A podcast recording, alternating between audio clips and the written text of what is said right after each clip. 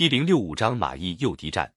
汉文帝、汉景帝两代都采取休养生息的政策，六十多年内，除了短时期的七国叛乱，没有发生过大的战争，因此社会的经济得到恢复和发展。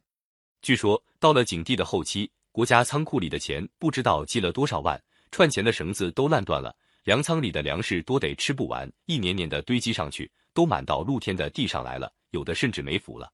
历史上把这段时期称为文景之治，但是强盛的汉朝却常常受到北方匈奴的威胁。从汉高祖在白登寿包围以后，汉朝对匈奴一直采取和亲政策。这种和亲实际上是一种妥协，不但要把汉朝皇室的女儿嫁给匈奴单于，每年还得送给匈奴许多财物。即使这样做，匈奴贵族还是经常侵犯中原，杀害百姓，掠夺粮食和牛羊，使北方地区不得安宁。汉景帝死后，即位的汉武帝刘彻是个雄心勃勃的皇帝，一心要想改变这种屈辱的地位。公元前一百三十五年，匈奴的君臣单于又派使者来要求和亲，汉武帝要大臣们议论一下。有个将军王辉说：“过去朝廷同匈奴和亲，匈奴老是不守盟约，侵犯边界，我们应该发兵打击他们一下才好。”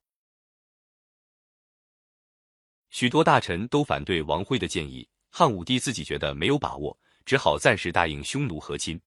过了两年，马邑地方有个大商人聂伊来找王辉，说匈奴在边界经常侵犯，总是一个祸根。现在趁刚跟他们和亲的机会，把匈奴引进来，我们来一个伏击，准能打个大胜仗。王辉问他：“你有什么办法能把匈奴引进来？”聂伊说：“我经常在边界上做买卖，匈奴人都认识我，我可以借做买卖的因头，假装把马邑献给单于。”单于贪图马邑的货物，一定会来。我们把大军埋伏在附近地方，只要等单于一到马邑，将军就可以截断他们的后路，活捉单于。王辉把聂一的主意告诉汉武帝，汉武帝决心采用聂一的计策，派王辉、韩安国、公孙贺、李广等将军带领三十万人马埋伏在马邑旁边的山谷里。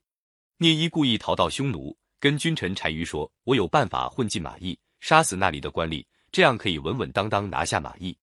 君臣单于听了很高兴，但是到底有点怀疑，先派几个心腹跟聂一一起到马邑去，只等聂一真的把官吏杀了，再发兵进去。聂一回到马邑，按照事前和王辉商量好的办法，杀了几个已经定了死罪的犯人，把他们的头挂在城头上，骗匈奴使者去看，说这就是马邑县官的脑袋。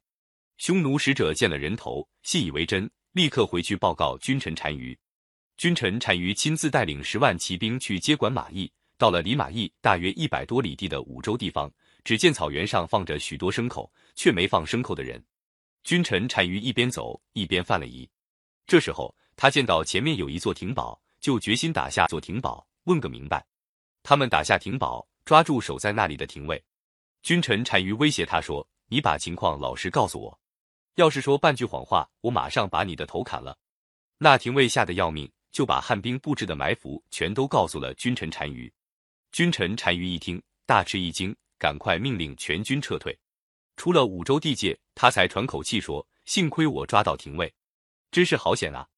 埋伏在马邑的汉军得到匈奴逃回去的消息，赶快带大军追上去，可哪儿再追得上？只好空手回来。汉武帝的诱击战没有成功，但是打那以后，汉朝和匈奴的和亲关系破裂。接连发生了大规模的战争。